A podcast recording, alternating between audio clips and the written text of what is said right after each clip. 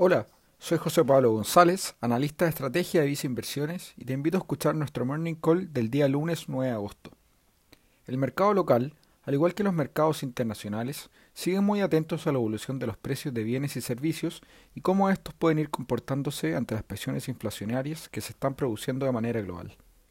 En el plano local, el día viernes se dio a conocer el dato de inflación del mes de julio, el cual registró un alza de 0,8% en el IPC, superando las estimaciones del mercado, que esperaban un alza de 0,4%.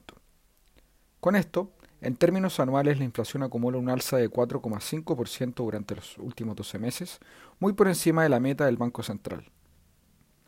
Las presiones inflacionarias en esta ocasión se dieron en prácticamente todas las categorías. Sin embargo, a nivel global vienen por elementos como las alzas que se han visto en el precio del petróleo, lo que por ejemplo se traduce también en un mayor precio de la benzina. Además, la escasez mundial de semiconductores también está generando un alza en el precio de los automóviles y por otro lado, las mayores reaperturas de la economía le están devolviendo algo de poder de fijación de precios a sectores ligados a los viajes y al ocio. Por otro lado, también es probable que durante los próximos meses se sumen mayores presiones por el lado de los alimentos, producto de la, escasez hídrica y además del mayor nivel del tipo de cambio que estamos viendo durante las últimas semanas. Con esto, el mercado está anticipando que el Banco Central durante su reunión de agosto vuelva a subir su tasa de referencia.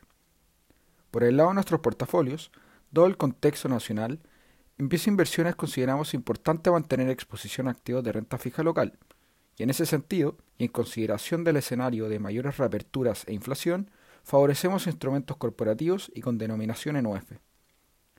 Dichas preferencias se encuentran reflejadas en nuestra combinación de fondos Vice Renta UF y Vice Renta Pesos en un perfil de inversionista muy conservador o bien mediante el fondo a tu medida Vice Estrategia más conservadora. Finalmente, si quieres saber más sobre nuestras recomendaciones, te invitamos a visitar nuestra página web viceinversiones.cl o contactando directamente a tu ejecutivo de inversión.